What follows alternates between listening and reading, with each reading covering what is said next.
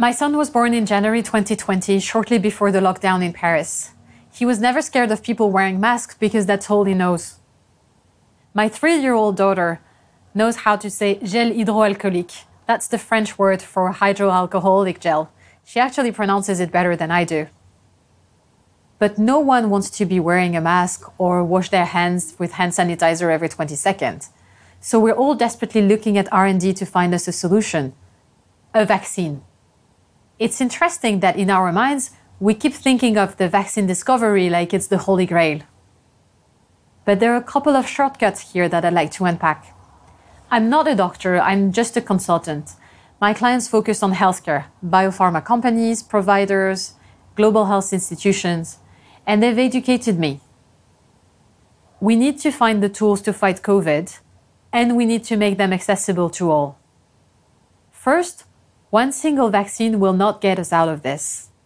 What we need is an arsenal of tools. We need vaccines, we need therapeutics, we need diagnostics to make sure that we can prevent, identify, and treat COVID cases in a variety of populations. Second, it's not just about finding a tool. What do you think will happen when one of those clinical trials demonstrate that a tool is effective? Do you think we can all run to the pharmacy next door, we get the product, we take off our masks, and we go back to French kissing? No. Finding an effective tool is just one step in this big fight because there is a difference between the existence of a product and access to that product. And now you're thinking, oh, she means other countries will have to wait. Well, no, that's not my point. Not only others may have to wait, but any of us may have to. The humbling thing about COVID is that because of its speed and magnitude, it's exposing all of us to the same challenges and giving us a flavor of challenges we're not used to. Remember when China got into lockdown? Did you imagine that you would be in the same situation a few weeks after? I certainly didn't. Let's go to the theoretical moment when we have a vaccine. In this case, the next access challenge will be supply. The current estimate of the global community is that by the end of 2021, so that's over a year after the discovery of the vaccine, we would have enough doses to cover 1 to 2 billion of the 8 billion of us on the planet. So, who would have to wait? How do you think about access when supply is short? Scenario number one we let the market forces play, and those who can pay the highest price or be the fastest to negotiate deals will get access to the product first. It's not equitable at all, but it's a very likely scenario. Scenario number two we could all agree based on public health rationale who gets the product first.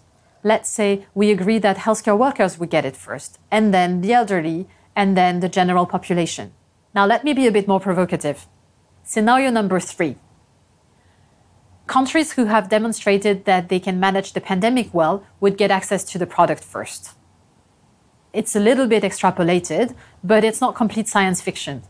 Years ago, when the supply of high quality second line tuberculosis drug was scarce, a special committee was established to determine which countries had health systems that were strong enough to ensure that the products would be distributed properly and that patients would follow their treatment plans properly.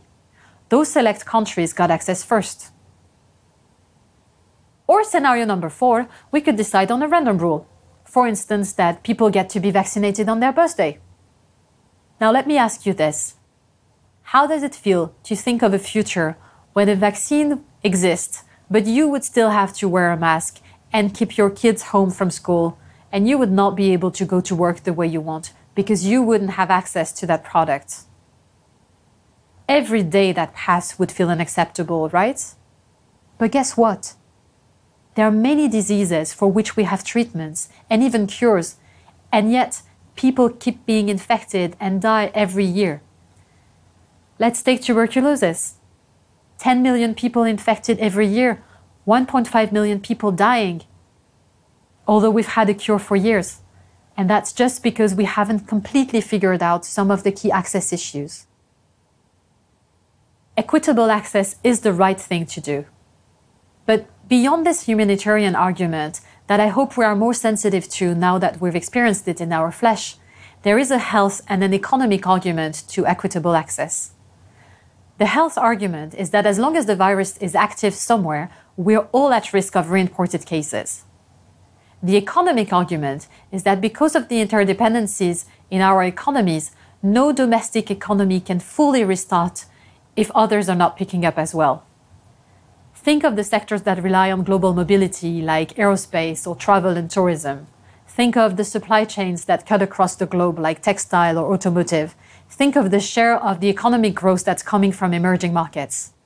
The reality is that we need all countries to be able to crush the pandemic in sync.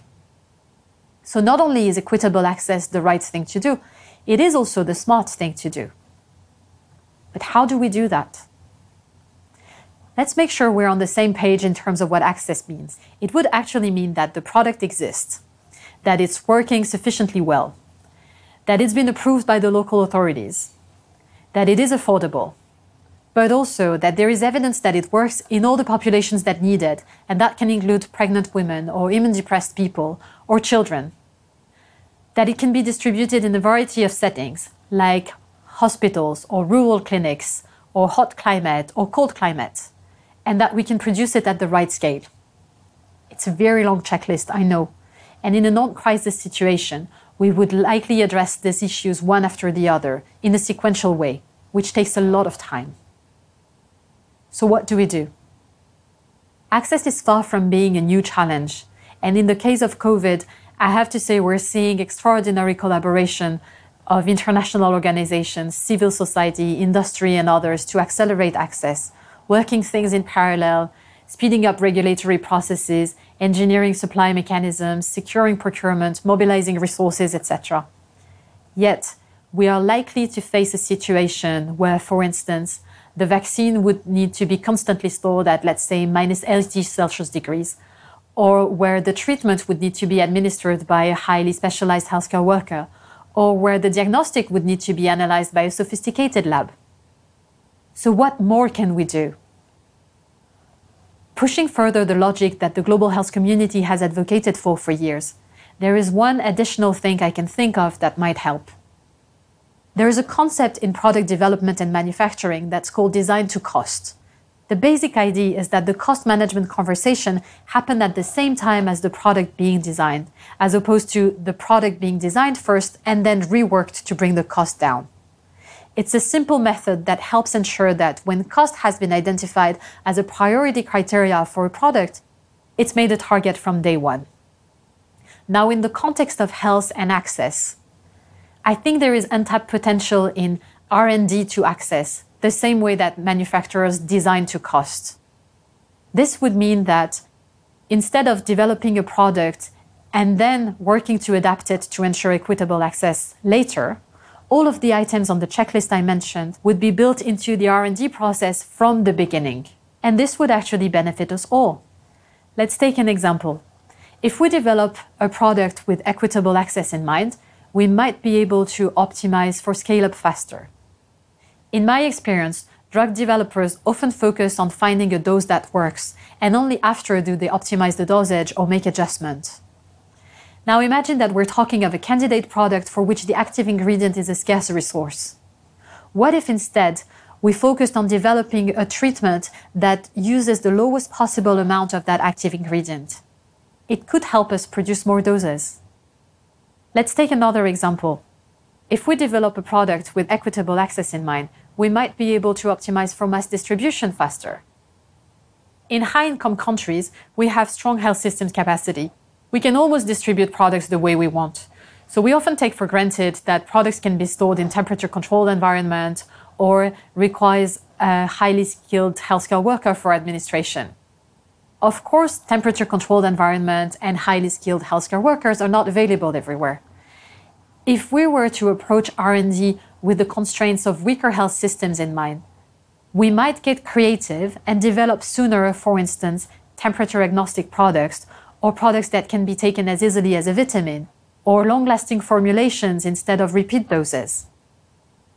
If we were able to produce and develop such simplified tools, it would have the added benefits of putting less strains on hospitals and health systems for both high and low income countries. Given the speed of the virus and the magnitude of the consequences we're facing, I think we have to continue challenging ourselves to find the fastest way to make products to fight COVID and future pandemics accessible to all. In my perspective, unless the virus disappears, there is two ways the story ends.